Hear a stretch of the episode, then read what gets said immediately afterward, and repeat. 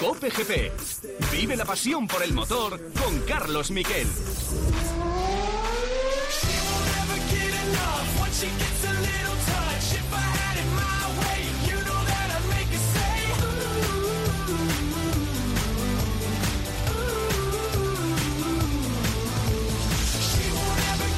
Hola, ¿qué tal? Buenas tardes, bienvenidos a Cope GP. La noticia del día es que corre Mar Márquez, a pesar de que tiene el tobillo dolorido eh, y tiene una pequeña eh, fisura en una falange, va a correr Mar Márquez el Gran Premio de Holanda en Assen. Eso es lo que tenemos hoy, el comunicado oficial.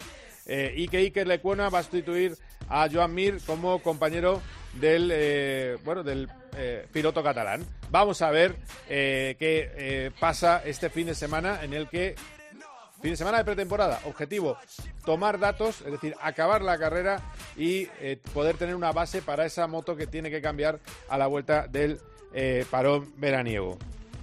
Eso y además, yo creo que venimos de un fin de semana realmente precioso, un fin de semana de motor en el que hemos vivido otro podio más, 6 de 8. De verdad que los podios no son fáciles, que está a 2 de Alain Prost, 104 podios en su carrera deportiva para Fernando Alonso vivimos una carrera absolutamente espectacular que vamos a desglosar.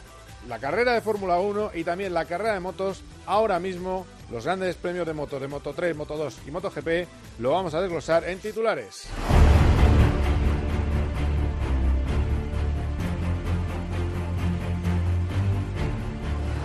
Ha sido un fin de semana espectacular. No empezó bien la carrera para Fernando Alonso porque salía y le adelantaba a Luis Hamilton en los primeros metros. Parece que fue un problema de embrague. El caso es que se quedaba segundo y después, eso sí, nos deleitó con un adelantamiento maravilloso al piloto eh, británico. Es maravilloso porque apura mucho el rebufo, eh, que es algo también que yo creo que su estancia en América le ha ayudado. Esas, eh, esas 500 millas le ayudan un poco a perfeccionar los rebufos en su tiempo y en el último momento se tiró y le pasó la chicana de los campeones. Muy bonito también el contramovimiento que hace Hamilton para poder ganar la posición porque Alonso se cuela un poquito. Duelo precioso, otra imagen del Gran Premio también protagonizada por un español, el brillante adelantamiento de Carlos Sainz a, por fuera a Checo Pérez en la primera vuelta. Buena estrategia de Ferrari, aunque los pilotos de eh, Leclerc desobedeció la estrategia que le dijeron desde boxes, le dijeron que tenía que parar con el safety car, si hubiera metido en tráfico, dijo que no, siguió, Carlos iba a seguir, el caso es que vino bien a Ferrari seguir con los dos coches en pista, un ritmo muy bueno con el medio en carrera y acabaron cuarto y quinto. Este es el resumen de nueva victoria de Verstappen, pero resumen de la carrera que hace Fernando Alonso. Buena por el podio, pasaron muchas cosas en la carrera, buena pelea con Luis, controlando también a Verstappen, ¿cómo lo viste? Sí, sí, sí, la verdad es que fue una carrera muy intensa porque fueron 70 vueltas de clasificación hoy, eh, no hubo tiempo para relajarse. En la primera parte de carrera perdimos la posición en la salida con eh, Luis, eh, luego intentamos adelantarle, que facilitó un poco luego la estrategia cuando íbamos delante. Y luego al final, que íbamos con las duras y él con las medias, yo creo que tenía un poquito más de ritmo. Y cuando pensé que la carrera estaba ya más estabilizada y que iba a acabar ya así, segundos y tercero Hamilton, no estaba tan seguro ¿no? y tuvimos que empujar al límite otra vez. Así que eh, han sido rivales fuertísimos y ha sido una carrera de empujar todo el rato, me, ha encantado.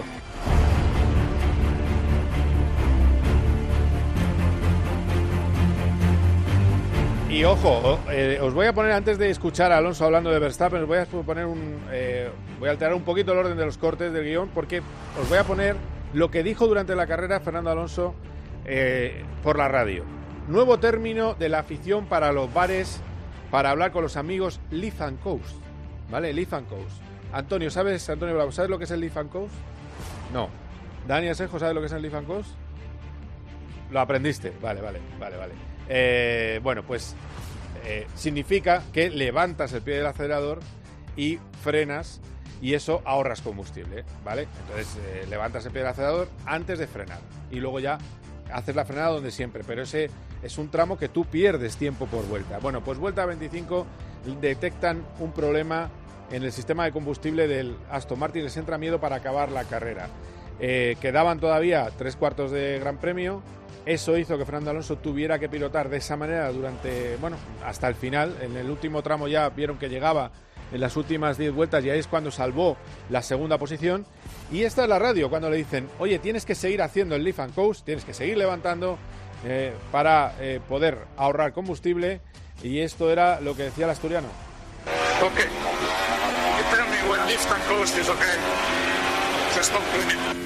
Yeah, we will do, but please keep doing it now. Sigue haciéndolo, le dicen, sigue haciéndolo. Yeah, I want to win the race, man. Quiero ganar la carrera, le decía a su eh, ingeniero eh, Fernando Alonso.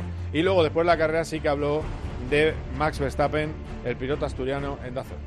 No, no estaba lejos. Al final yo creo que ha sido nuestra carrera más competitiva del año, ¿no? Solamente 7 segundos a los Red Bull, eh, haciendo sus mismos tiempos gran parte de la carrera, pero hemos tenido que empujar muy al límite, ¿no? Muy cerca de los muros, eh, en las frenadas. eh, yo creo que el coche también eh, tuvimos que hacer un poco de lift and coast, de, levantar al final de las rectas, porque yo creo que, que todo iba al límite hoy. Y, bueno, he disfrutado la carrera por eso, porque han sido como 70 vueltas de crono, eh, luchando con un coche dos segundos por delante tuyo, uno dos segundos por detrás, y nadie daba su brazo a torcer.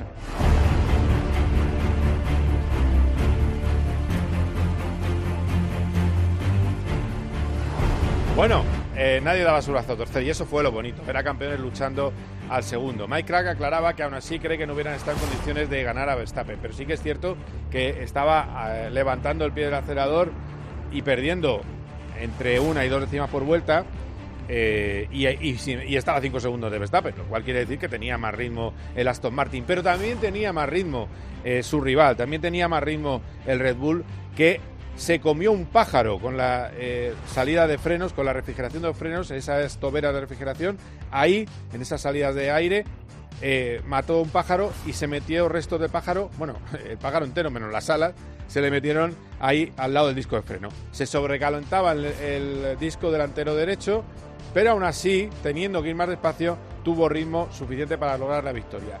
Nueve y medio la distancia en meta. ¿Qué podría haber hecho Fernando Alonso sin el problema de, de- que luego dicen que no era real? Ese problema de tener que ahorrar combustible. Pues a lo mejor hubiera estado a cuatro segundos en meta, aproximadamente. Pues hubiera estado muy bien. Eso era más presión para Verstappen. En fin, vamos a ver si esto se repite en las próximas carreras. Y luego está lo de Ferrari. Y por cierto, muy bien también la entrega de Luis Hamilton. La verdad, los buenos son los buenos y da gusto verlos. eh, juntos luchando, es así. Y es lo bonito de este domingo. Pero luego está lo de Sainz. Eh, Carlos Sainz al final hizo un buen fin de semana que está truncado por una sanción porque no le avisan de que viene por detrás Pierre Gasly, le eh, obstruye tres puestos en la parrilla y sale detrás de su compañero de equipo y aunque tenía un puntito más de velocidad no le puede adelantar Carlos Sainz. Pequeña remontada, se te veía muy cómodo con el coche, quinta posición, intentasteis algo distinto, salió contento. Sí, contento porque hoy la verdad que he ido rápido, he ido cómodo. em, hemos resuelto también unos problemas que tuvimos el viernes en el coche que hoy iba perfecto y, contento porque he tenido muy buen ritmo con la media, luego con la dura pues tampoco había ya mucho que, hacer así que- porque la carrera estaba resuelta, pero sí me he sentido muy cómodo y he podido ir eh, apretando toda la carrera. Y ojo, eh, a Carlos Sainz le hubiera gustado parar más tarde que Charles Leclerc, pero claro, le podía haber hecho un overcut, que dicen los cursis, traduzco, eh, parar una vuelta más tarde que tu rival. Cuando hay poco desgaste de neumático en una pista, si paras una vuelta más tarde, tienes una ganancia de tiempo. Eh, entonces, le hubiera gustado, pero le paran una vuelta antes. Carlos admite la estrategia, admite que tenía que, tenía que asumir que tenía que estar detrás de su compañero de equipo y no luchar contra él, que le- se lo dijeron por la radio, él quería luchar pero no le dejaron, la asume, pero lanza que a él le hubiera gustado parar más tarde Carlos Sainz. Me parece que ten- tiene sentido también, ¿no? Estábamos los dos intentando extender el primer stint para, para hacer el overcut a, a toda la parrilla, ¿no? Y, y, bueno, sí que es verdad que yo iba muy rápido con la media, la había tratado muy bien en las primeras vueltas y podía, ah, podía, mm, podía extender ese stint y podía ir eh, muy rápido con ese neumático, pero al final el equipo yo creo que ha hecho lo correcto y, hemos acabado eh, cuarto y quinto, que al final era, era el objetivo.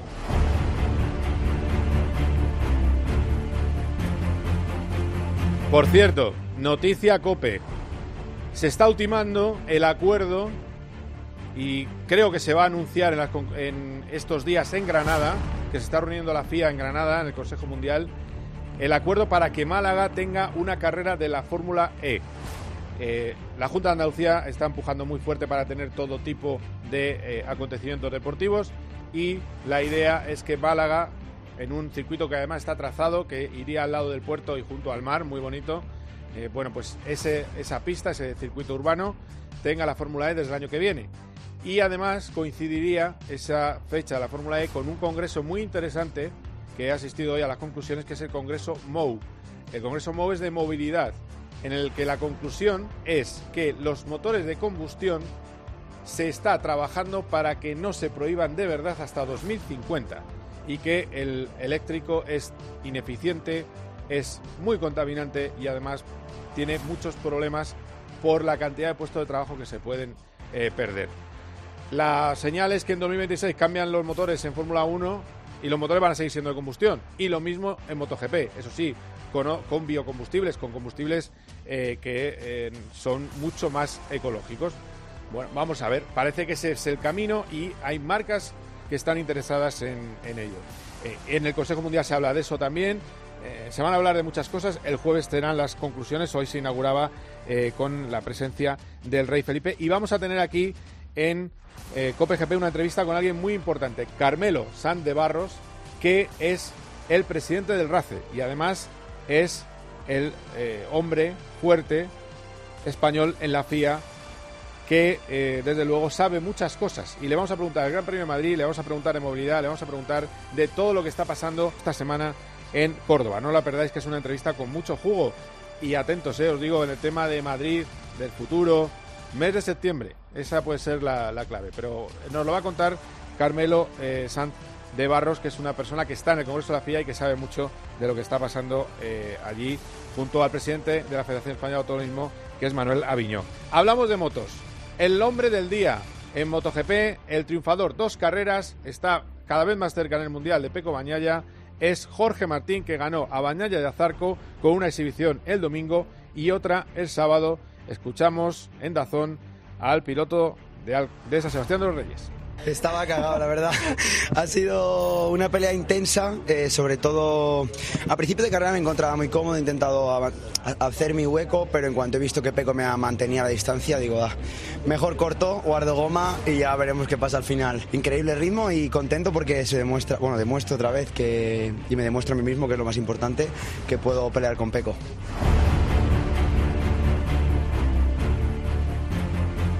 Y no es para menos, son 16 puntos en el Mundial. Había que preguntarle a Bañaya, ¿es un rival Jorge Martín? La respuesta del piloto italiano. Es una pregunta que, mm, que, es normal hacer, que, que, pasa todas las carreras, me, piden quién, quién es el rival, pero ah, no sé, eh, vamos a ver, Jorge seguramente es muy, muy competitivo, muy fuerte, está en, una buena, en un buen, tiene buen feeling. Joan también, es, es un periodo muy bueno para Team Pramac y están haciendo un gran trabajo, así que puede ser. Pues puede ser, ¿por qué no? Eh, por supuesto, habla del Team Pramac. Es verdad que eh, yo creo que en un circuito donde se hubiera podido adelantar lo hubiera pasado más complicado. Por cierto, no os perdáis esas últimas vueltas, la clase que da de MotoGP. Eh, Jorge Lorenzo comentando cómo mueven la moto los dos pilotos. Recordemos que en el campeonato la distancia efectivamente es de solo 16 puntos y Bezeki ya está un poquito más lejos, está a otros, eh, bueno, son 160 para Bañaya, 144 para Martín y 126 para Marco Bezeki. No corrió más Márquez, ya lo sabéis, pero vuelve el próximo fin de semana. Después de esas cinco caídas fue algo eh, realmente eh, poco normal. En Moto 2, triunfo de Pedro Acosta, que está cortando distancia sobre Tony Albolino, que llegó segundo en meta. Tercero, Jake Dixon. Y en el campeonato, Acosta también se está acercando después de ese cero que tuvo hace no demasiado tiempo. Se está acercando en el campeonato. Son 15 puntos de ventaja para Arbolino y muy destacado ya Arbolino y Acosta sobre Alonso López, que está tercero con 82, 139, 124, 82. escuchamos a Pedro Acosta. Estamos muy cerca, estamos muy cerca, casi nos vamos a 11 hoy, pero bueno, eh, tenemos que estar contentos, eh, estamos haciendo muy bien el trabajo. Eh, desde mi año de Moto 3 no podía ganar dos carreras seguidas. Creo que esto ha sido un paso bastante grande hacia adelante. Eh, al final la confianza está ahí, hay menos fallos, hay más experiencia, entonces poquito a poco estamos yendo para adelante.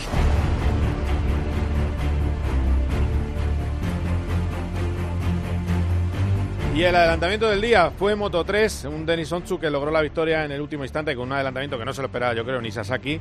Muy bonito. Eso sí, los dos se fueron eh, lejos y eso le molestó a Dani Holgado, el líder del campeonato, que terminó tercero, pero a mucha distancia de la cabeza por delante de Iván Ortolá. Escuchamos a Dani Holgado.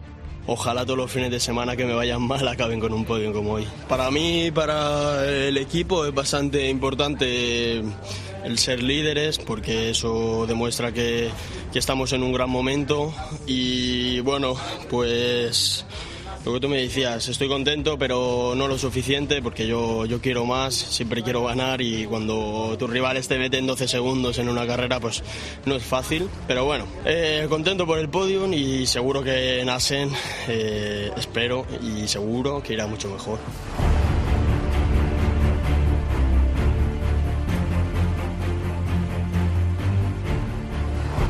Bueno, pues eh, recordemos, eh, 125 puntos Dani Holgado y 84 Jaume Masiá. Y Iván Ortolá con 81 puntos. Un Masiá, por cierto, solo pudo ser sexto en la carrera detrás de eh, David Alonso.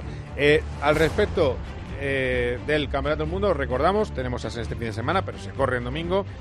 Y enseguida vamos a hablar de Fórmula 1 y hablaremos con uno de los pocos periodistas que ha estado en Canadá, que ha hablado con los pilotos españoles eh, directamente, cara a cara, que es Miguel Portillo de Dazón. Quedaos ahí. Cope GP.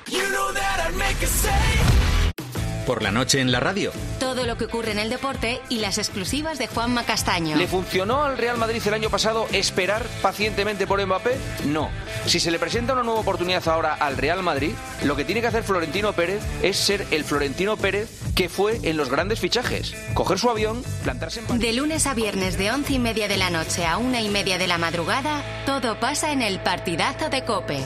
El número uno del deporte.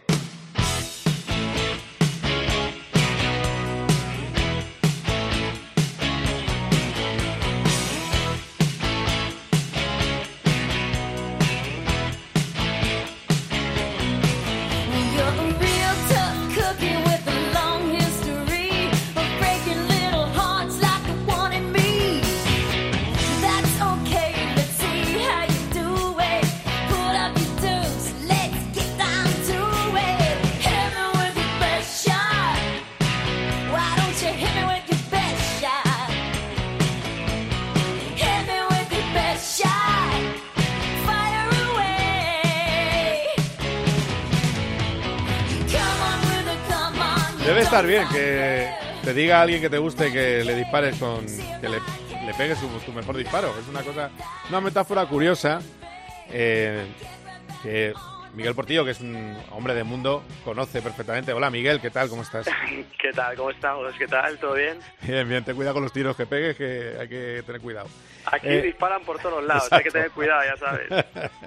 bueno, eh, a ver, Montreal. eh, primero, ¿cómo has eh, lidiado con el jet lag? ¿Bien? ¿Sin problemas? ¿O ha habido que ello, usar eh. pastillitas? No, estoy en ello. No, no me gusta nada lo de las pastillas, pero bueno, que, que lo sepa todo el mundo, ¿no? Que los pilotos llegan pronto, in- intentan hacer ejercicio a primera hora de la mañana. Eh, hay que lidiar eso durante la semana, porque a, a- a lo mejor el primer día no, no te pega mucho, ¿no? Pero el segundo sí, y lo van arrastrando, ¿no? O sea que los pilotos son pilotos, pero también son humanos, ¿eh? Y tienen que trabajar en eso. Y ahora la vuelta a casa es complicadísimo, ¿eh? Estoy, estoy en ello, Miquel. Ah, todavía no has llegado. No, he llegado a casa, pero estoy lidiando con el jet lag. Ah, vale, vale, vale, vale, vale. Eh, bueno, a ver, eh, yo sé que hay gente que prefiere las carreras caóticas. Hmm. Eh, hoy en la columna que se ha publicado en Marca lo, lo digo, digo, es- en, el- en los últimos tiempos de los golpes de efecto, a la gente le gusta mucho que hay un chaparrón y entonces se chocan cuatro y... eh, pero esta es una carrera de las que hacen afición también, ¿eh? Sin grandes adelantamientos, hubo tensión, hubo un Alonso chocando con el muro, un Verstappen que eh, tuvo ese problema de sobrecalentamiento y que te- tuvo que apretar mucho más que en el resto de carreras anteriores y un Hamilton que, eh, bueno, veíamos cómo pisaba la tierra para estar a 1,4 de Fernando Alonso. Es decir, que hemos visto correr a los pilotos y eso es un espectáculo. Hemos visto a, otro piloto como en meta se eh, acaba la carrera noveno, que era Lance Stroll pasando a, a uno de los Alfa Romeo. A mí me ha gustado Montreal, ¿a ti también te ha gustado? Sí, a mí también me ha gustado, sí, o sea, siempre queremos más y más, ¿no? Sobre todo por este concepto de Fórmula 1 que, que nos están vendiendo, ¿no? Cuantos más, es- más adelantamientos es que mejor ha sido la carrera. Y no es así, ¿no? Cuanto más rápido se vaya, cuanta más tensión, eh, creo que hay que valorar las cosas eh, como ocurren, ¿no? Es como el fútbol. eh, Un partido que ganas 1-0 con tensión puede ser un partido buenísimo y un partido que ves con, con cinco goles a lo mejor no hay tensión, el partido está acabado en el minuto 20. Creo que es lo que estamos viendo ahora, al menos en esta carrera de Montreal, ¿no? Y, y creo que hubo tensión entre Alonso y Hamilton, que eso siempre es buenísimo para el espectáculo. El podio fue espectacular con los tres mejores de, de, de la Fórmula 1 y con Newell, el diseñador. Y luego creo que hay que valorar la pelea en la zona media. O sea, la afición también tiene que ver que hay pelea con el Alfa Romeo, con el segundo Aston Martin. Eh, esa parte media de la, de la parrilla está espectacular, ¿no? Y ese final que tú dices fue increíble, in- incluido también la sanción a Lando Norris, que todavía no sabe por qué le han sancionado por Yo, mira, no he entrado en eso porque no lo sé explicar. Comportamiento poco deportivo, pero no sé, que no cumplía una sanción. Es que todavía no lo he entendido muy bien. Eh, bueno, pues es que hay artículos que nos sorprenden. Eh, cinco segundos le cayó de sanción Sí. eh, por comportamiento poco deportivo. Eh, la verdad es que los reglamentos son tremendos. En las motos, cuando a alguien, yo me sentiría muy mal como piloto si me dicen eh, sancionado por pilotaje irresponsable. Y dices, bueno, Sí. irresponsable tu señor padre. O sea, es decir, Sí, sí. pero bueno, es así. Es, esto, esto es curioso. Eh, igual que la sanción era, eran eh, 10 puestos en parrilla, eh, la sanción de, de Hulkenberg se quedó en 3. Y, y con Carlos dicen, no, tenemos en cuenta que hay un coche y no eh, en el interior, pero no es suficiente excusa. Vale, pues ya está. Le sancionaron, ¿eh? yo tampoco digo que sea injusta, pero, pero bueno, son cosas misteriosas. Te voy a poner un corte muy simpático cuando le preguntan en rueda de prensa eh, oficial FIA, le preguntan a Fernando Alonso si cree que puede acabar el año delante de Checo Pérez. Es muy corto, porque es muy sencillo la respuesta. You're only nine points behind Sergio Perez in the championship now. Do you think you can beat him? Yes. Sí, ya está. Eh, y no veas cómo se reían al lado Luis Hamilton y eh, Max Verstappen. ¿Tú lo también lo crees? Sí que lo creo, o sea, sí que lo creo porque eh, la verdad que Fernando tiene una cualidad que es sacar el máximo de- del máximo.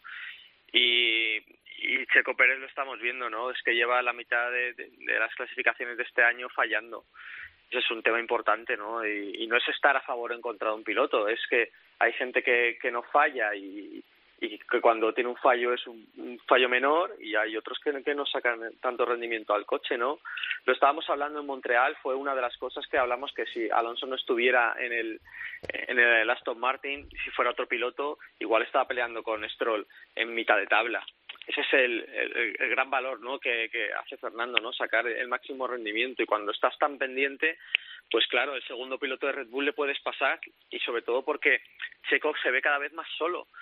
Yo lo que os puedo contar es que no le va a sustituir Daniel Ricardo. O sea, te puedo, a toda vuestra audiencia os puedo contar esta noticia. No le va a sustituir Daniel Ricardo. Ah. Sí, porque hay un rumor, hay un rumor sobre eso. Yo tampoco le he hecho mucho caso, pero, hay un rumor. estar absolutamente tranquilos.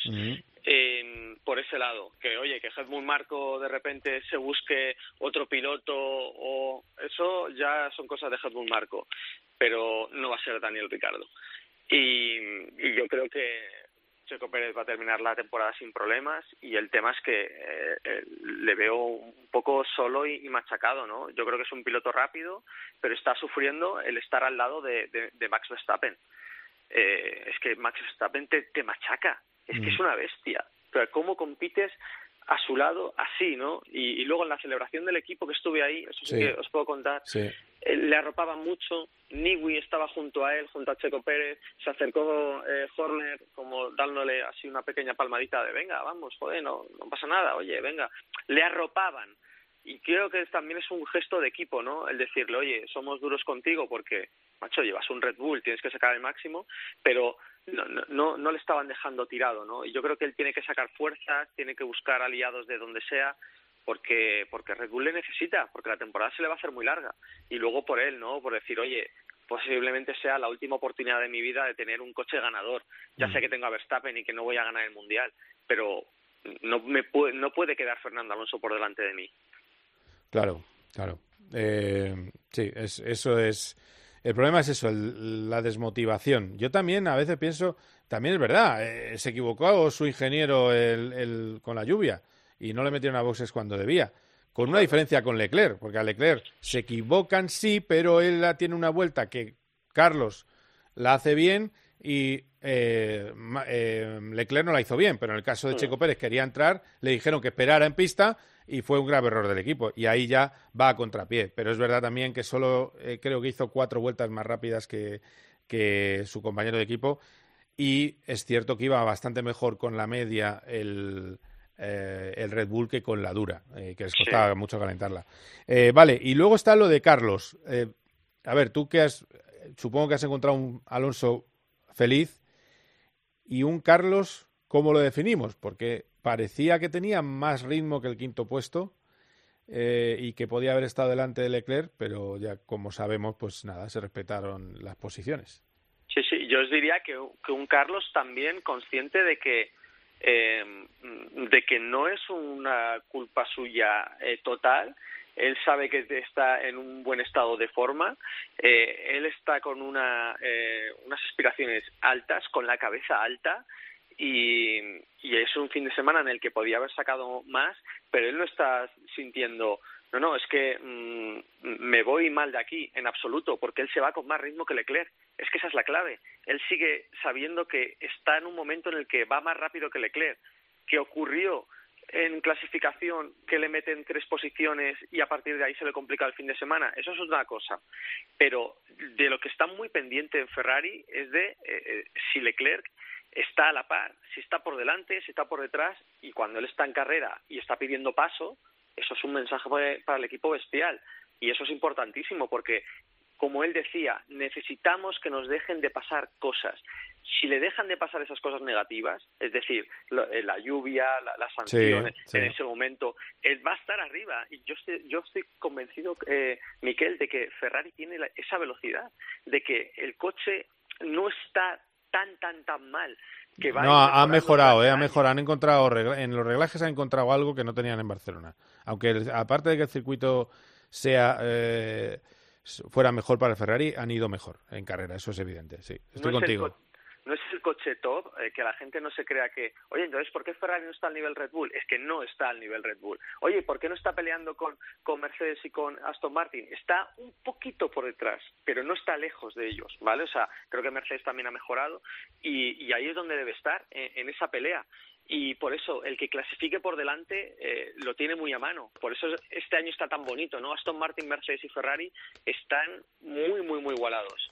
Y, y, ahora Ferrari, pues, eh, pues oye, eh, le ha salido mal la clasificación para Leclerc y para Carlos y la carrera se le ha complicado. Pero el que acabe con más ritmo que Leclerc, vamos, para mí es importantísimo y yo creo que Carlos eh, se va con la cabeza alta de, Montreal. Bueno, pues ya terminando, por cierto, noticia Miguel Portillo, si no me equivoco, el 16 de julio, exhibición en Madrid de Red Bull. Mm. Fórmula 1. Las exhibiciones de Red Bull en las calles suelen ser la antesala de las carreras. Eh, suelen hacerlo donde luego acaba habiendo grandes premios, pero bueno, eh, falta por saber dónde va a ser, pero sería eh, lo llevaría Frisaker, ¿no? por lo que te escuché. y luego, pues, pues poco más. Y luego contaros lo que os dije el domingo en la carrera. El viernes y sábado en Aston Martin, sin estar enfadados con la evolución, estaban normales, o sea, no les había matado. ¿Por qué? Porque no, no te permite poner un alerón de muy baja carga con la carga que genera el coche, que es una de las cosas que quieren para tener más velocidad punta. No cambió el coche del todo. Pero luego en carrera han visto brotes verdes. Así que vamos a ver en los próximos grandes premios si afinan un poco eh, el setup aerodinámico y los reglajes eh, aerodinámicos y reglajes del coche, hasta dónde puede llegar la evolución. Así que también eso hay que verlo, Deporti, a ver si, si de verdad se acercan. Que, son nueve segundos de diferencia respecto a Red Bull cuando mm. eran 25 en, en Barcelona. Eh, que lo hemos dicho, ¿no? Que la temporada es larga, que Aston Martin tiene que acertar, sí, pero eh, pero Red Bull también tiene un, un déficit no de desarrollo aerodinámico que ya veremos cómo acaba el año no y ahora es muy superior pues sí es superior pero queda toda la ronda europea queda el verano queda eh, la vuelta de, del verano con circuitos rápidos que Italia a ver Singapur el urbano pues oye eh, creo que la temporada va a ofrecernos muchas más cosas de las que eh, de las que pensamos, ¿no? Que, Red Bull es tan superior. Pues ojalá, ojalá ocurra así. Y cuanto más esté en la pelea Mercedes, yo creo que también es beneficioso ¿eh? para que vayan ocurriendo cosas en pista. Muy bien, pues Miguel, duerme, descansa, eh, que te lo mereces. Venga, ese jet lag se combate tumbado. Así que nada, muy bien. Abrazo. Abrazo fuerte, eh, cuídate mucho. Eh, quedaos ahí porque enseguida vamos a debatir sobre el futuro de Mar Márquez aquí en Cope GP. Cope GP. Los fines de semana en la radio. El deporte y la diversión de Paco González, Manolo Lama y Pepe Domingo Castaño. Los números uno del deporte. Música maestro. ha quedado declarado el estado de felicidad en el estudio central de la Copa. vaya, bravo! bueno, no me digas que no lo estamos pasando bien. Los fines de semana todo pasa en tiempo de juego. Todo pasa en Cope. El número uno del deporte. Una locura.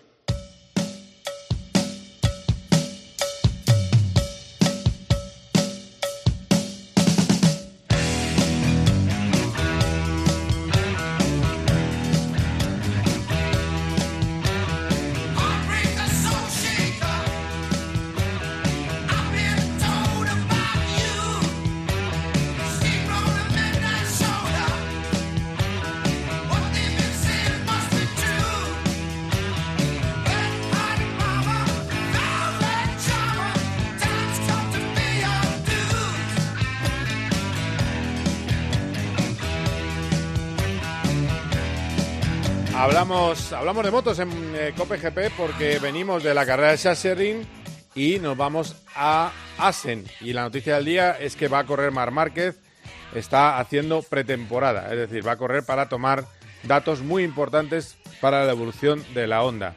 Eh, y que además se acuerda de su compañero eh, Joan Mir, que no va a poder correr tampoco esta carrera, la va a, correr en su lugar Iker Lecuona. Y para hablar de motos tenemos a nuestro habitual Borja González. Hola Borja, ¿cómo estás?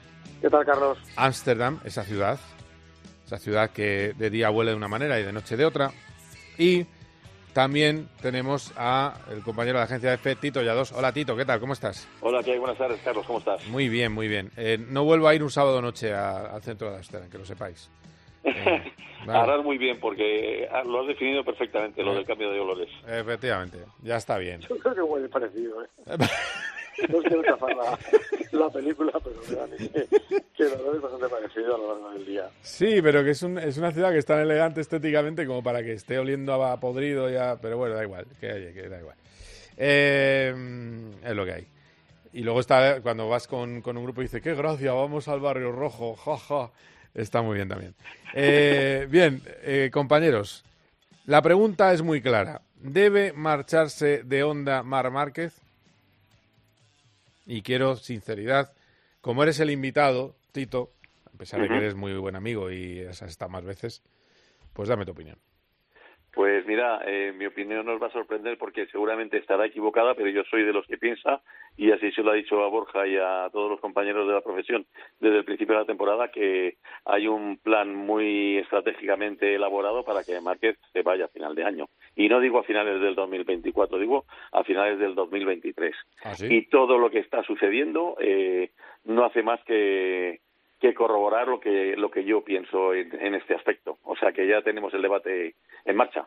Uh, pero ese plan que es, eh, como no, a ver, porque a mí lo que me, me cuenta, además he estado, he estado estos días en una reunión muy motera, que no hay visos de que Honda mejore a corto plazo, es decir, ni este ni el año que viene. Eh, plan quiere decir que ya está previsto que, esto no vaya para adelante. Ya estaba previsto eh, después de ver cómo iba la moto en Portimao.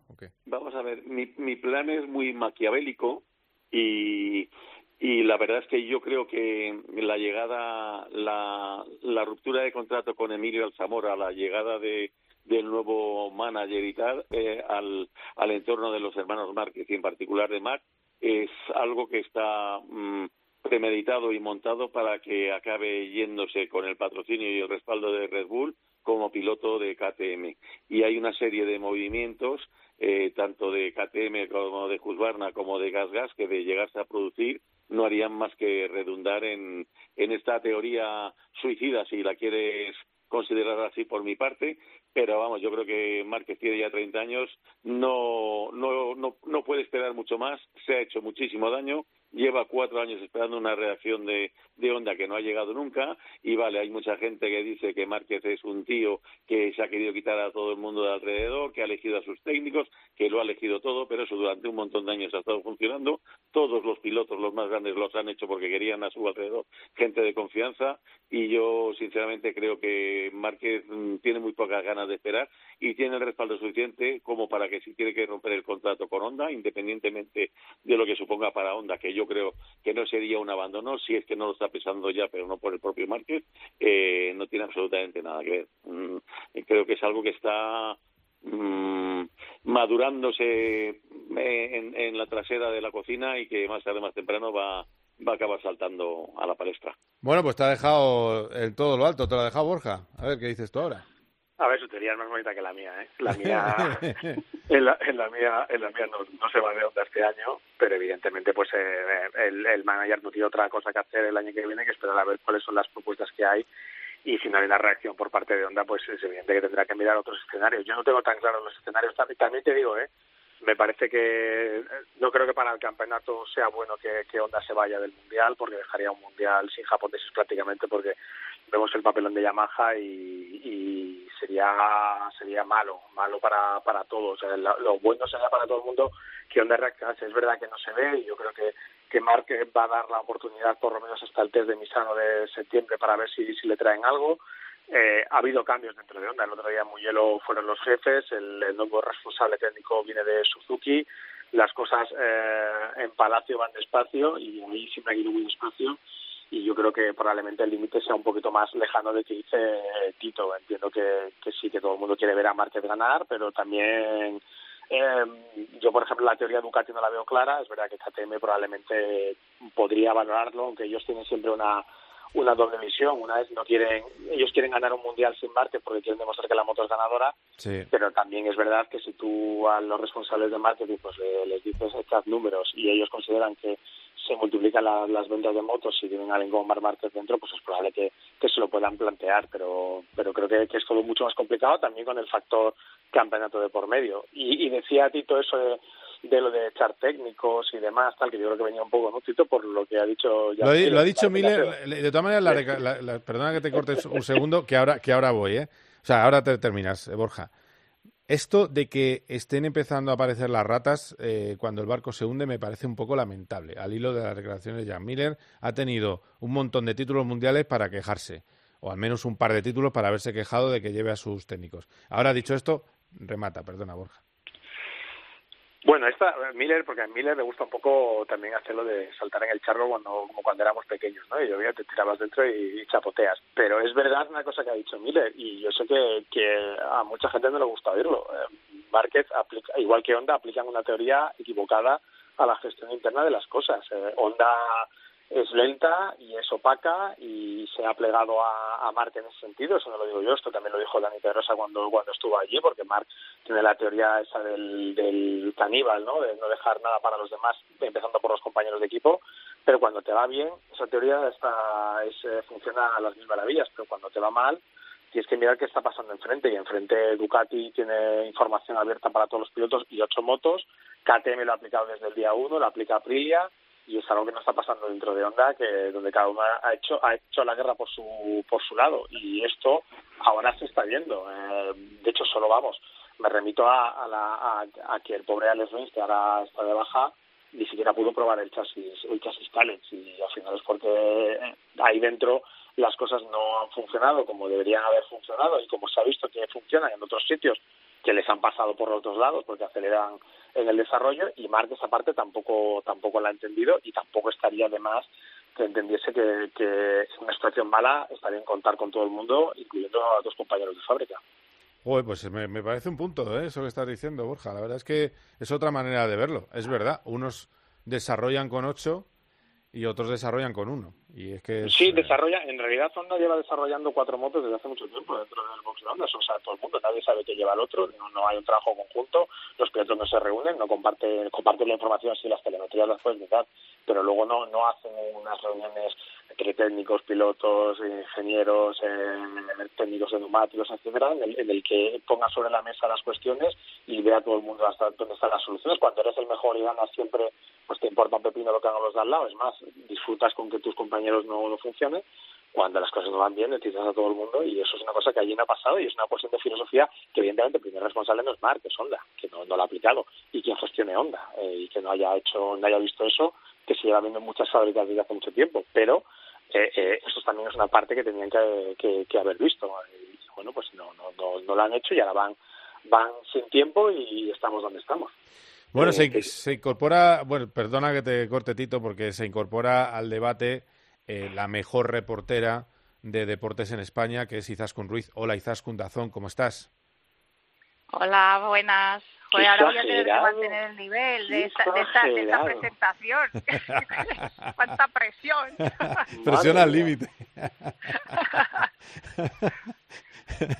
Eh, eh, escucha, eh, he recalcado femenino porque también hace reportero no, Borja, no, pero no, no, sí, yo- sí, no te enfades. perfecto. Lo que es te lo digo, pero no seas tan exagerado que luego la pobre, sí, claro, yo ahora tengo que trabajar con ella esta semana y ahora, y ahora cualquiera la mira.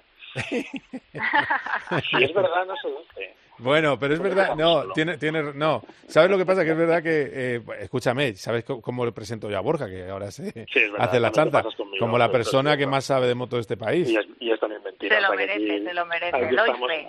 Mentiras, mentiras por todos lados. Pero bueno, bien, esas son de las que nos gustan. bueno, escucha, el otro día eh, Izaskun eh, no le vi con ganas, mira que siempre ganas de hablar, tenía ganas de hablar contigo, pero esta vez Márquez no tenía, cuando se sube a la, scu- al scooter después de estar en su box, ganas de hablar contigo cero. O sea, ni, son, ni media sonrisa, ni sonrisa entera, ni cuarto sonrisa. O sea, era una, una mala uva en el ambiente que, en fin. Hombre, yo creo que, que la situación seguramente es una de las peores situaciones, de los peores momentos eh, por los que él también atraviesa y no, o sea, no es plato de buen gusto. Yo creo que entre, aparte de estar dolorido, eh, tener que tomar una decisión así, yo creo que te deja te deja pozo, ¿no? Te deja resaca, si lo queremos decir así, y obviamente su, su gestualidad eh, cuando bajó del, de su camión así reflejaba. Yo creo que lo que reflejaba es, eh, pues, no sé, es que iba a decir un taco, pero vamos, lo, lo- difícil de la decisión que había tomado y del momento que está pasando. Y eh, la pregunta del debate, eh, que te has incorporado un poquito más tarde porque tenías una reunión, pero la pregunta del debate es Izaskun, eh, ¿se debe ir de onda Mar Márquez? Para mí sí, no sé qué han contestado Tito. y Tenemos a Tito, pero Tito para sí, mí sí. que además Tito ya tiene el, el plan, eh, que es KTM, ya tiene un- una línea, Eh, y Borja dice que no, y tú qué No, dices. yo, Que no- yo no he dicho que no tenga que irse, yo he dicho que no será final de este. Ya empezamos con los matices. Joder, no, no, Yo- no, no, no. Es que yo Pero bueno, a no la pregunta ir. es, si la pregunta es... Has si dicho que no se va a ir. que irse, yo creo, o sea, yo, mi opinión es que sí, que se tiene que ir. Yo creo que Mark no puede continuar en Honda. O sea, yo creo que, que la situación ya está demasiado, la cuerda se ha tensado demasiado. O sea, no veo de qué manera se puede solucionar el momento por el que está atravesando Honda y las consecuencias que eso está teniendo en, la- en este momento en, en la carrera deportiva de, de Mark. Dicho esto, lógicamente irse para 2024 es muy complicado, pero aún así, si a mí me lo preguntas, yo, yo lo intentaría y aunque haya pocas opciones, lo digo porque el- para mí, o tal y como yo lo veo, en el punto en el que estamos es ah, incluso aunque tengas que pagar penalizaciones, aunque te- para mí lo que está en juego es prolongar tu carrera deportiva o los años buenos que te queden para poder ganar títulos. Que yo creo que es ese, eh, estamos todos de acuerdo en que ahora Marc por encima de todo, yo creo que pone eso, eh, pone la posibilidad de divertirse encima de una moto y de ganar algún título más. Y yo creo que en Honda eso no puede conseguirlo. Eh, Tito, era un poco lo- en, en la línea de lo que decías tú. Totalmente de acuerdo con Izaskun. Y, querías ap- apostillar algo más, ¿no? Que te he cortado, perdona. No, bueno, a mí, eh, eh, eh, yo es que creo, yo, yo no creo en las casualidades. Eh, Honda ha sido, como ha explicado muy bien Borja y como tú has ratificado, siempre así. No es de ahora ni con Mar, porque ¿qué hacía cuando estaba Mick Duhan? ¿O es que os creéis que Cribier tenía la misma moto que Mick Duhan cuando Mick Duhan corría? Estábamos hablando del, del motor Screamer, del motor Big Bang, del no sé qué y del no sé cuánto. Honda ha sido así toda la vida y cambiar esa forma de actuar ahora que le vienen mal dadas es complicado. Y a mí que, que de repente, después de un montón de tiempo, que todo ha sido como, como siempre ha sido con los señores de Honda, salga Jack Miller diciendo esto, a mí lo único que me quiere decir es que a lo mejor el señor Jack Miller ya ha oído algo, ya ha intuido algo y tiene miedo porque le bailen la silla. Claro. A mí es lo que me parece. Eso también, eso también es verdad. Yo, yo, lo considero inoportuno que Jack se meta en ese charco. Pero claro, no lo he mirado desde su punto de vista que, el que el, al que le puede afectar es a él. Eh, entonces, bueno, es una cosa curiosa. Eh, os, hago otra, os hago otra pregunta también de estas eh, que no. De estas que estamos haciendo un chiringuito motor que no veas. Eh, o partidazo motor o tertulión motor. Eh, no quiere Ducati, es verdad, porque me lo han dicho este mismo, este, estos dos días, me lo han dicho. ¿Es verdad que Ducati no quiere ni en pintura a Mar Márquez? A ver, ¿Quién contesta? Venga, ¿quién, ¿quién, ¿quién, coge el marrón? Venga, no, yo, yo, yo, yo, lo que te he dicho. Yo, lo, yo lo, que, lo que te digo es que, que Ducati no necesita a Mar Márquez. Eh, solo necesitaría a Mar Márquez en el caso de que hagan los, los números y vendan más motos. Si Mar Márquez, y yo no lo sé, ¿eh? esto, esto es pura intuición, si Mar Márquez no tiene eh, reflejo en marketing para el, para, para el público al que ellos van dirigidos y sería a lo mejor muy italiano por ponerlo de alguna manera, pues no, entiendo que no lo deberían necesitar. Es obvio que Mark, vaya donde vaya, tiene que rebajar su sueldo muchísimo y sus pretensiones muchísimo. No puede ir exigiendo, exigiendo porque no tiene tantas puertas a las que llamar. Eso es lo, que yo creo. Eh, creo que no. Y tiene un plan muy bueno, que es eh, pilotos buenos, jóvenes, muchos italianos y pilotos, y lo tengo que decir así, que no tienen unos sueldos desmedidos y no tiene por qué desactivar su plan una vez que ellos ya aprobaron en su momento la opción Valentino Rossi y la opción Jorge Lorenzo. Es la, la sensación que me da a mí con Ducati, por eso he dicho antes que si hay un sitio es KTM. Y Dasku, que, que además no sé si te, tiene, te va a tener que ir pronto, o sea que...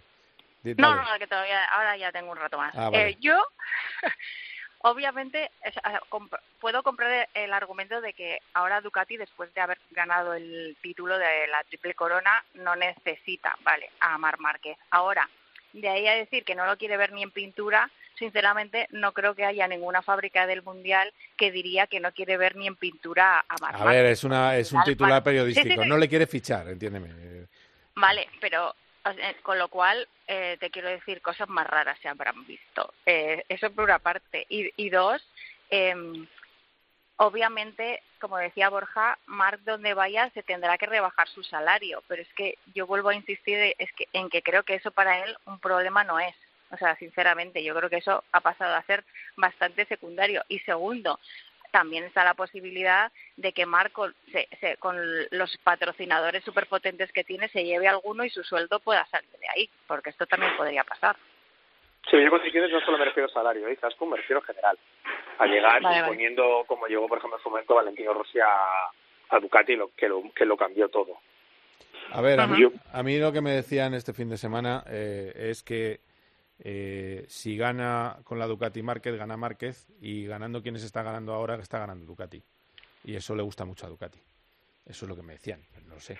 Pero bueno. Pero sí, pero, eso ya, pero eso ya lo han demostrado. O sea, te quiero decir, ahora ya todos, eh, todos ya, ven, ya compramos y decimos cada día que la Ducati es la mejor moto de la parrilla. Lo llevábamos diciendo ya varias temporadas y, y, se demuestra carrera tras carrera. El otro día en Sachsenring hubo momentos de la carrera que era el top 5 eran Ducatis, pero es que las 8 estaban entre los 10 primeros. Con lo cual yo creo que eso ya es incontestable. Esa, eso, ya, esa medalla yo creo que ya se la ha puesto Gigi, ya no la ha cuestionado todo el mundo, con lo cual creo que tampoco pasaríamos a decir que ganan porque está Mark. No, conseguirían otras cosas. Mark se ha ido de Honda, se va a una moto que funciona y que es la más fiable de la parrilla y veremos qué, qué consigue ahí. También diríamos, si por lo que sea Mark acabara en una Ducati y no ganara, también diríamos que es de mérito de Mark, no de la moto, ¿no? ¿O qué? Tampoco. Yo, yo sí creo que ese, ese argumento mmm, es, es ya demasiado manido, el que si gana la moto es porque es la moto y no es el piloto, que si es el piloto es la moto y tal. Al final esos son argumentos que cada cual utiliza en, en determinados momentos porque le vienen bien, pero yo creo que lo verdaderamente valorable y lo que verdaderamente hay que tener en cuenta en esta situación es lo que apuntaba Izaskun, y es que amar por encima del dinero eh, y de todo lo que le interesa y lo que quiere es volver a ganar volver a estar arriba y, sumar algún título mundial a su carrera deportiva. Yo en eso no tengo ni, absolutamente ninguna duda y estoy plenamente convencido que si Marc tiene que renunciar, que renunciaría a, una cantidad importante de su sueldo, lo, lo haría sin ningún problema con tal de que le dieran las garantías eh, eh, deportivas y técnicas que él verdaderamente quiere.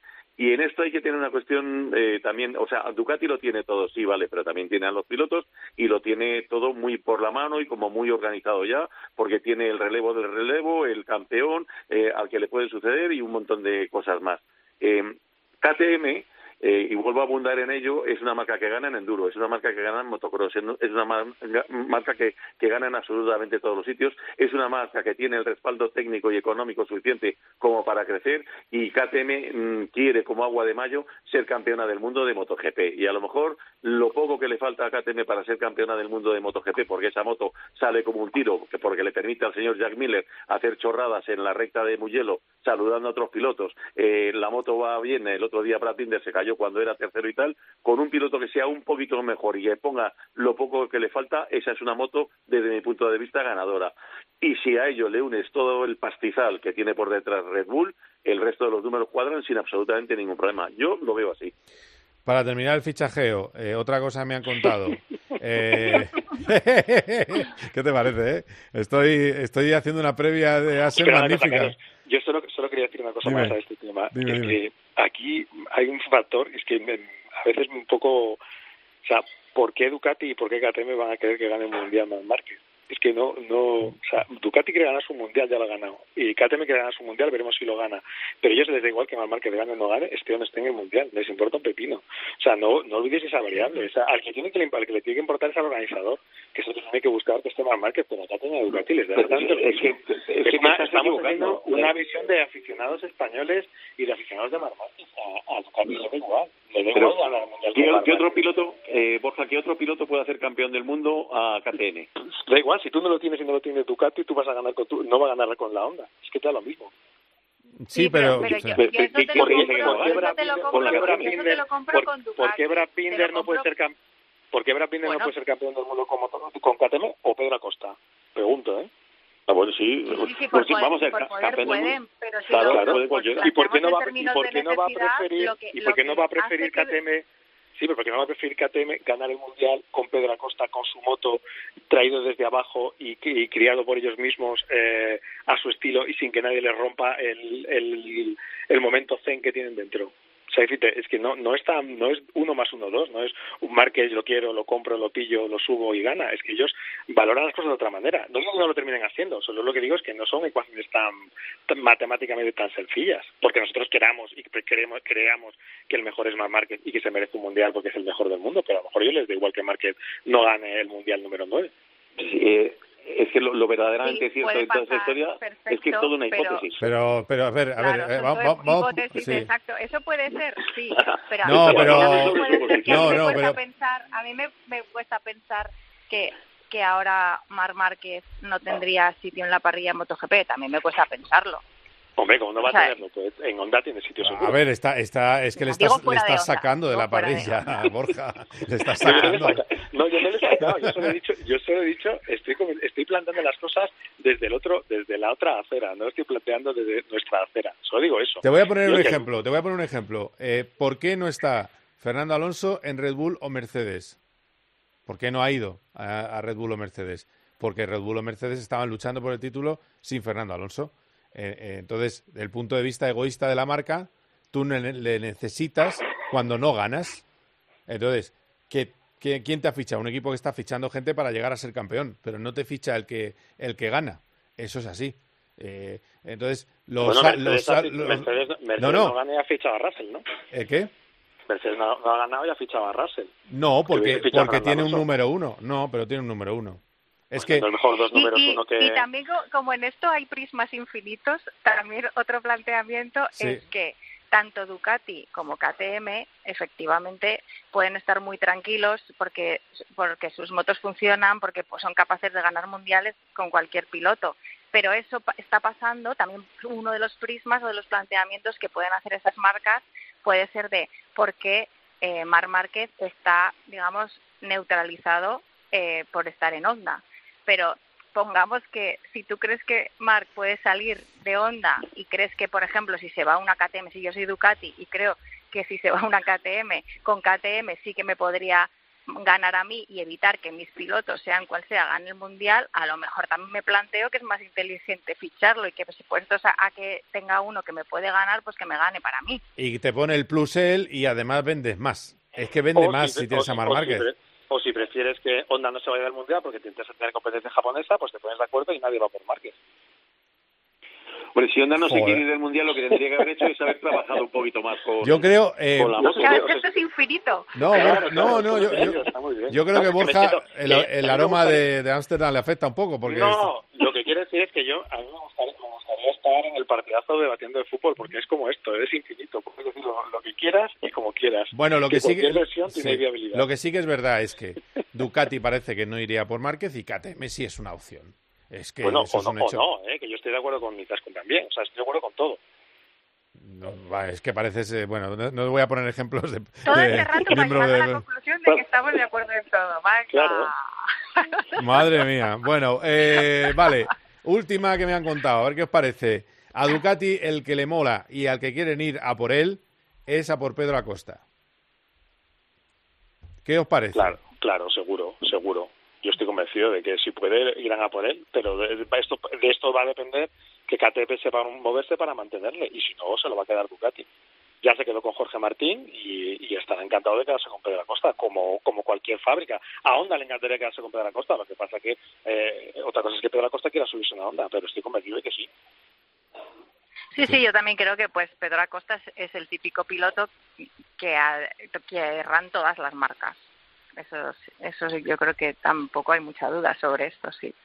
Claro, es, es bueno, bonito y barato. Es así. Y luego, y eso sí, tiene alergia a la radio. No he podido entrevistarle ninguna vez. ¿eh? Queda simpatiquísimo en televisión, tal, qué bien, el acento, qué divertido, pero oye, radio nada, alergia. Pero bueno, no pasa nada, ¿eh? se le quiere igual, ojalá gane Moto 2 y, y nos dé muchas alegrías, pero bueno, es así. Eh, vale, y Tito, tú lo de, lo de Pedro a Ducati también lo ves. No, no, lo veo también y aparte las últimas veces que él ha hablado y tal, tampoco termina, que bueno, que KTM, que sí, que tal, pero no termina de decidir o de definirse claramente y tal, y yo creo que sí que debe de haber también compensaciones por ahí, pero vamos, es lo que dicen tanto Borja como es un piloto atractivo y que, y que le gustaría tenerlo en todas las marcas. De todas maneras, yo, yo sí que, yo, eh, eh, como lo he vivido con Fernando, eh, al final, esta idea de no la marca, o, cuando tienes dos pilotos, en el caso de la Fórmula 1, si tienes dos pilotos y hay uno que es número uno, consideras que es número uno, no puedes tener otro número uno al lado. Yo considero que es un error esa mentalidad, pero es la mentalidad fácil. Y yo también, yo si fuera jefe de equipo y a mí se me pone a tiro Mar Márquez, yo ficharía a Mar Márquez. Pero también es cierto que cuando te ves sobrado con la moto, que hasta Di Antonio va más rápido que Márquez, pues claro, dices, ¿para qué? ¿Sabes? ¿Para qué? Tengo ocho Ducatis que van como aviones, ¿qué más me da?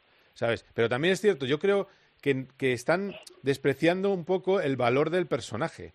Claro, Eh, y eso es lo que te he dicho, Carlos. Yo creo mucho en el, en el personaje de marketing de cada fábrica. claro. El que hace los números y dice, si fichamos a este tío que nos cuesta X, que no va a ser mucho, nosotros vamos a vender X motos más. Y esto es tanto dinero y tanta re- tanta repercusión. Eso sí que me lo creo. La Claro. parte deportiva Claro. le puedo poner más dudas. A la parte de marketing no. Bueno, Pero pues bueno, eh, es que sí, estáis hablando de, de una cosa que no nosotros creemos que lo están despreciando, pero es que a lo mejor esto que nosotros estamos hablando sobre meras suposiciones está ya bastante más adelantado de que, de lo Ay, que nadie se puede imaginar. A final de este año. es que tenemos, es que tenemos, tenemos una apuesta. Tú lo que no quieres es pagar la cena. ¿Cuál es la apuesta? ¿Cuál es la apuesta? ¿Cuál es la apuesta? cena, tenemos una cena con eso. Él dice que se va, yo digo que no. Ah, tú dices que se queda en año. Honda y cumple contrato y, 2020, exacto, y Tito que no. Y, y Tito la que, que. KTM, vale. Exacto. No, No, no. Bueno, pues Vale a mí si me invitáis, y si me invitáis, eh... No, Yo no, voy, ¿eh? Venga, yo voy, yo voy, si yo voy quieres con Tito, meter- yo voy con Tito. Vale, Eso- eso-. Muchas Borja, gracias, yo de- Borja, yo de- debería ir contigo, pero estoy más en el lado de Tito. Perdona. Bueno, está bien. Muy bien, compañeros, pues este fin de semana os escuchamos, os vemos, os leemos en la agencia F en este Gran Premio de Holanda, en Assen, que va a estar apasionante. Jorge Martín, Martinator, está, al que sí he entrevistado en radio, ¿ves? A diferencia de, otro, eh, está luchando por el título en MotoGP. Hay que decirlo muy alto y muy y repetirlo, porque está además con una marca, con un eh, equipo cliente de Ducati oficial luchando contra Peco Bañaya. A ver si nos da un gran fin de semana y disfrutamos con las carreras que tenemos a Pedro Acosta también a tiro de liderato en Moto 2 y en Moto 3 a Dani Holgado con un eh, holgado liderato en la categoría. Bueno, eh, después de esta tontería que me gusta decir de vez en cuando, gracias a los tres, eh, Izaskun, Borja, Tito, ha sido un placer. A vosotros. Gracias. Hasta Carlos. Venga, abrazo, chao, chao. Quedaros ahí porque vamos a hablar enseguida pues con alguien muy especial, con el presidente del Senado de la FIA. Consejo Mundial FIA, hemos estado esta mañana allí en Córdoba, enseguida en COPGP. COPGP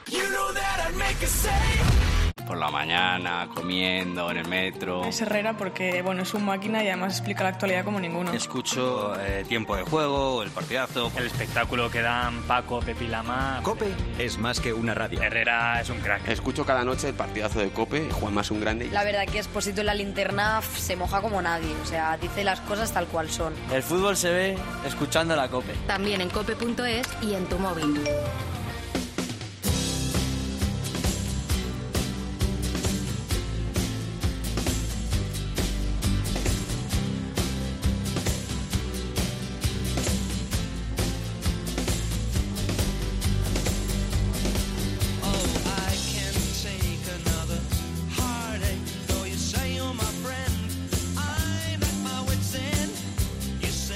Estoy aquí con Carmelo Sandebarros, que es el, presidente del RACE, vicepresidente de la FIA, presidente del Senado de la FIA. Tiene más cargos casi que, vamos.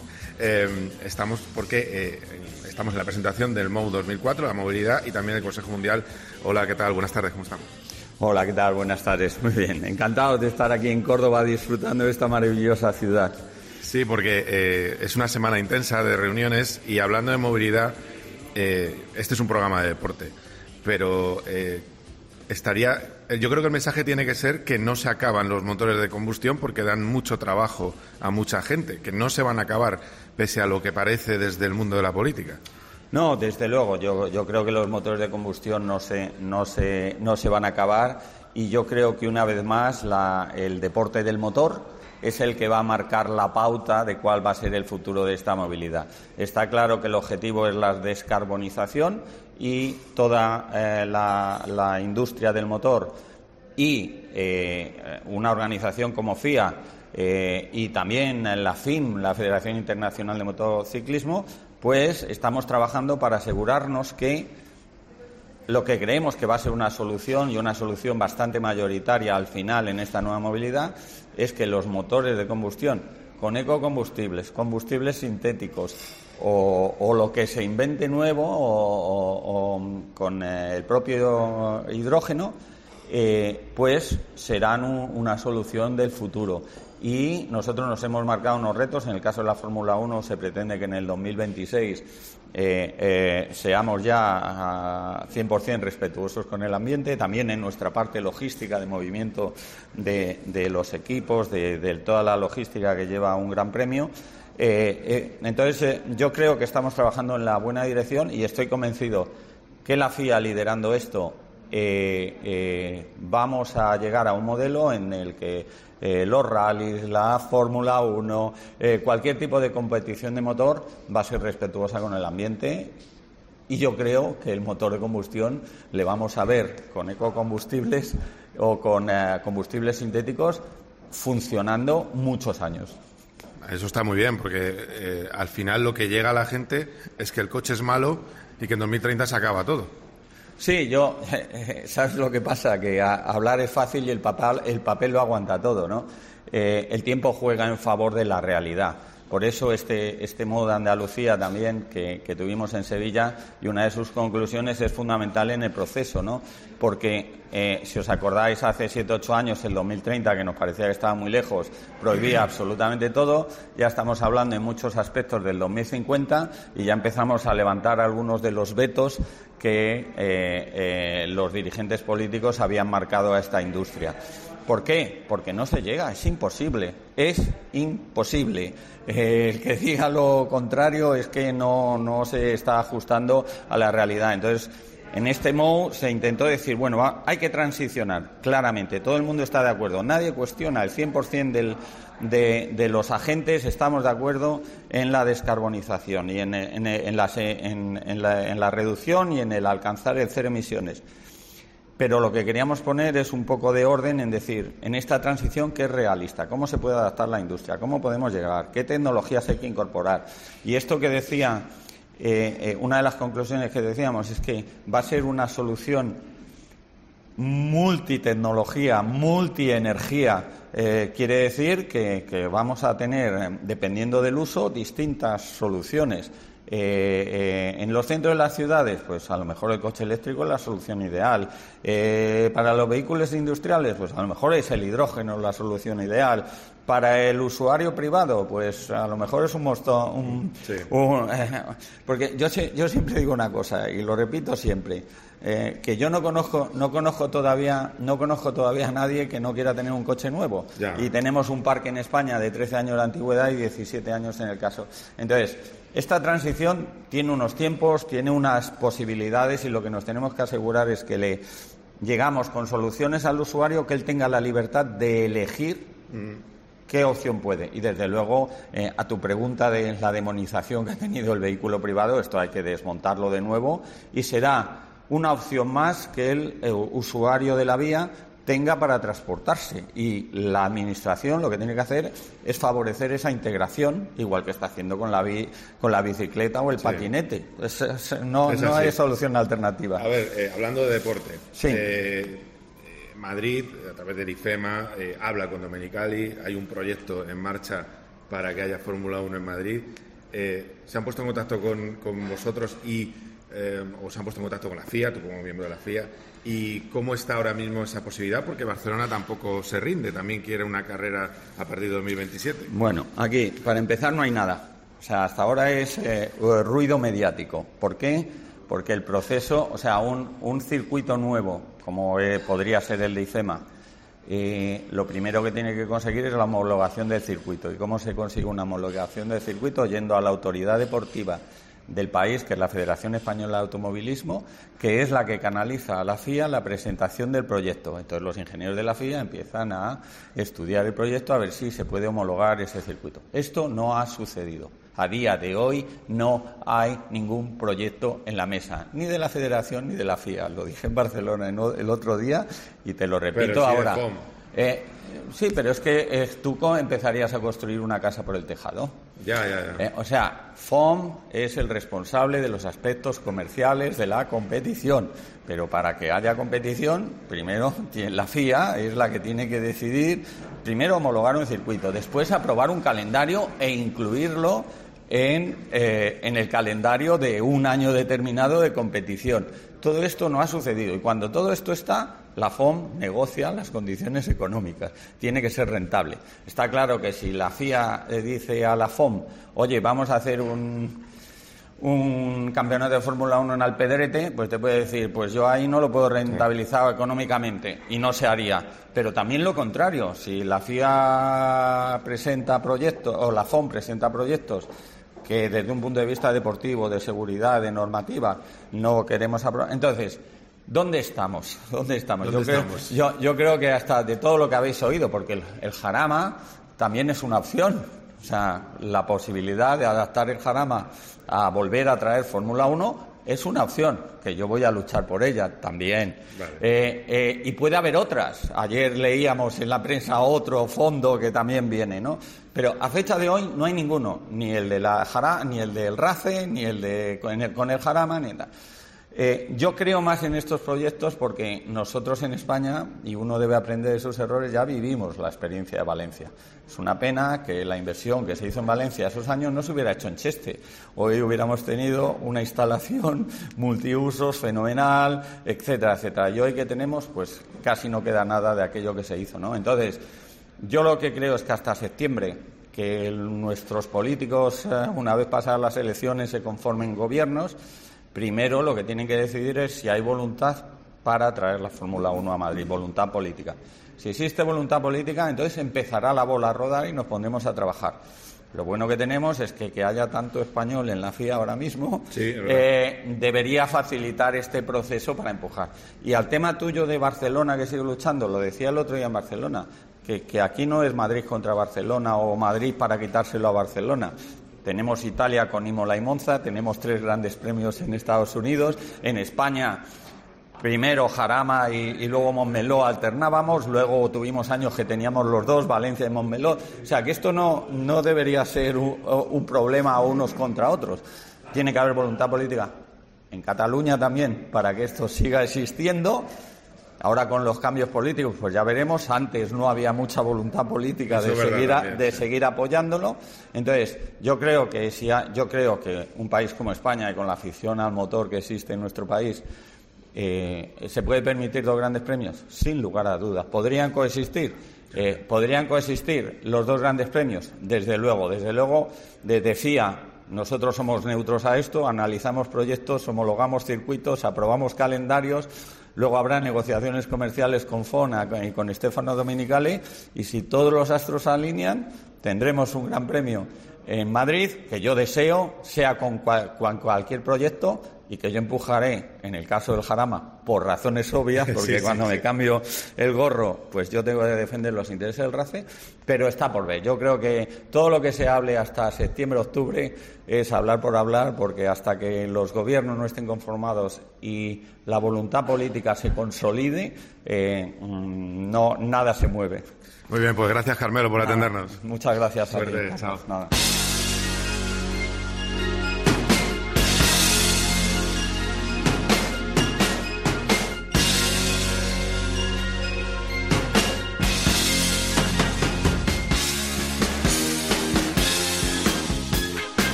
Al ritmo de Phil Collins, cómo está bailando la pecera entera, Antonio Bravo, Dani Asenjo, se ha sumado ahora ese hombre que es la radio, que es Luis Munilla, que es el, el- bueno, pues un ejemplo para todos los que trabajamos en COPE de cómo que hay que vocalizar y funcionar en el medio radio, es, es un espectáculo. Eh, estamos terminando el programa y eh, es el momento de hablar de las otras cosas. Y una de las cosas que más nos ha gustado este fin de semana, aunque se solapó con el Mundial de Fórmula 1 y lo tuvimos, lo teníamos que mirar ahí pequeñito en, en otra pantallita, es el carrerón de Alex Palou. Nueva victoria este fin de semana y más líder del campeonato. 71 puntos de ventaja. El que ha seguido cada milímetro de esa prueba en un monumento de circuito ha sido Carlos Barazal. Hola Charlie, ¿cómo estás? Hola, Carlos. Muy bien. Pues Muy eh, contento, claro. muy contento, claro, porque es que además, a pesar de las de los vaivenes tácticos, no parecía no pareció en ningún momento que peligrara ese triunfo.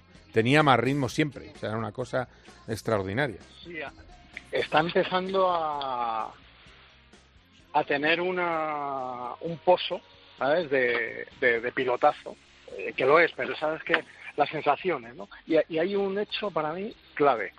Él tiene un accidente fortísimo en, en los libres 3 e inmediatamente, en cuanto, en cuanto se subió al coche en, el- en su primer grupo de clasificación, volvió a estar en los tiempos sin ningún problema. Sí, es verdad, empezó el fin de semana que- retorcido, sí, es verdad. Eh, eso habla muy bien de un piloto que, que se recupera de un accidente tan fuerte eh, tan rápido. ¿no? Es, es que está es uno con su coche y tiene toda la confianza del mundo. Y durante la carrera, como bien dices, controló y llegado el momento clave, pues lanzó su ataque. Gerta, que pues tuvo un problema en el repostaje y también con su goma, pues no le pudo aguantar y, y tercera victoria del año. Sí, en Road America, que es uno de los mejores circuitos del mundo, es una auténtica eh, maravilla. De- Eh, de Estados es Unidos. un- sí, sí, sí, es un escándalo. Eh, el otro día me lo decía Dani Juncadilla, dice, qué bonitos son los circuitos americanos. Había estado entrenando, entrenándose en Watkins Glen. Eh, y Pues también, o- sí, porque tienen IMSA este fin de semana. tiene pista. este fin de semana, sí, sí. Sí, porque, mira, quería haber hablado con Dani y con, y con Roberto Meri, este- y los dos estaban eh, camino de Estados Unidos. Bueno, uno a Portland y otro a, al IMSA. Eh, bueno, pues a ver, a ver cómo acaba lo de. Pero de luego son eh, 8 carreras de 17 y es, tiene 71 puntos de ventaja sobre el segundo que es Marcus Ericsson. O sea que, que además también está perdiendo un poquito de fuelle carrera tras carrera. Porque al final el que Ahí- siempre. eh, dime, dime. Eh, New Garden quizás sea el, el más peligroso, más que incluso Pato, porque están ahí los tres, Ericsson, New Garden y, y Pato, en menos de 100 puntos, que es una burrada de ventaja. Sí. ¿eh? Son, son más de dos carreras enteras. ¿eh? La, la ventaja que tienen sobre ellos es muchísima. Eh, mira, julio va a ser clave, porque en julio a finales tenemos, en julio va a haber cuatro carreras, una de ellas es doble en el, en el óvalo de Iowa, y esas dos carreras en el óvalo pueden ser fácilmente dos victorias para New Garden. Sí. De cómo se maneje en Mid Ohio, que es un circuito tipo Rada América, o sea, rutero donde él va de lujo, y sobre todo en el urbano de Toronto, que sabes que en un urbano cualquier errorcito, un toque te puede dejar fuera. Dependiendo de cómo salga el de julio, si no pierde demasiados puntos, que ojo, puede ampliar ventaja, yo creo que va a ser muy difícil que, que se le escape el segundo. Buah, qué maravilla, qué maravilla. Eh, por cierto, hizo otro test con, con eh, McLaren, le fue muy bien y eso que no apretó al máximo. Eh, le vino mal el tiempo porque le llovió buena parte del test, pero ojo, lo hizo justo después que Piastri. Eh, entonces, a lo mejor alguien está comparando. Pero bueno, vamos a ver cómo va también. eh, Yo la verdad es que, como dijo Stefan Wilson, que no estaría mal verle en el segundo Red Bull, bien, pero si es para subirse al segundo Red Bull, sí. Si es para subirse con Mercedes, también. Incluso si es para sustituir a Lance Stroll, por decir algo, también. Pero si no, que se quede en Estados Unidos. Oye, él que haga lo que pero yo como aficionado prefiero ver en Estados Unidos ganando que no en la Fórmula 1, pues en un coche que no le permita brillar, simplemente. Muy bien, Charlie. Pues habrá que estar atento este fin de semana. Eh, carrera de la Fórmula en Portland, creo que es el sábado, si no me equivoco. Y en el IMSA GT eh, estaremos eh, apoyando a Dani Juncadella. Y a Antonio García, que vuelve. Sí, eh, la carrera creo que es desde las 4 menos 10 o 4 menos cuarto a las 10 menos cuarto, o sea, toda la tarde. O sea, que ideal, ¿eh? ideal para estar ahí con el ventilador, el cafelito con hielo, y luego ya, cuando ya media tarde, media carrera, la cervecita, las aceitunas, en fin, es una tarde maravillosa. Del domingo, ¿no? El, el domingo la carrera de, Exactamente. de, de la, eh, esa- la carrera americana de IMSA GT. Eh, y, res- Sí. y, Ah, respecto sí, sí. Y respecto a la carrera de Fórmula E, la tendremos el día. eh, vamos a tener sábado, no, de sábado al domingo. Hacia el- Yo creo que es el... No sé, no, no tengo... Es que no tengo 25 de junio, delante, no. 25 de junio, 25 de junio. 25 de junio, de 2 de la mañana a 3.30 de la mañana. Hoy es día 20. Ah, bueno, claro. Sí. Portland es, por, Portland es, Sí. eh, costa oeste, claro. Sí, sí, de, Son 2 nueve horas. de 2.03 a 3.30 de la mañana. Bueno, pues luego, mira, eh, luego ya te quedas eh, hasta esas eh, tardías horas. Pero bueno, Perfecta simbiosis con el sofá. exacto, simbiosis con el sofá. Muy bien dicho. Muy bien, Charlie, muchísimas gracias, como siempre. Un abrazo. A ti, como siempre, un saludo a todos los oyentes. Hasta luego. Atento este fin de semana, carrera al sprint a las 3 de la tarde de MotoGP en la Catedral en Asen y por supuesto las carreras del domingo, el Gran Premio en las tres categorías. Se van de vacaciones después los pilotos todo el mes. eh, bueno, hay un parón, luego creo que hay una carrera y luego ya el mes de julio vacaciones. El caso es, no, perdón, ya es el parón de julio. El caso es que vamos a ver qué sucede. 11, y 11 de la mañana, 12 y 20 y 3 de la tarde. Esos son los horarios del Mundial de Motos en la Catedral. Hasta entonces, adiós. Cope GP con Carlos Miquel.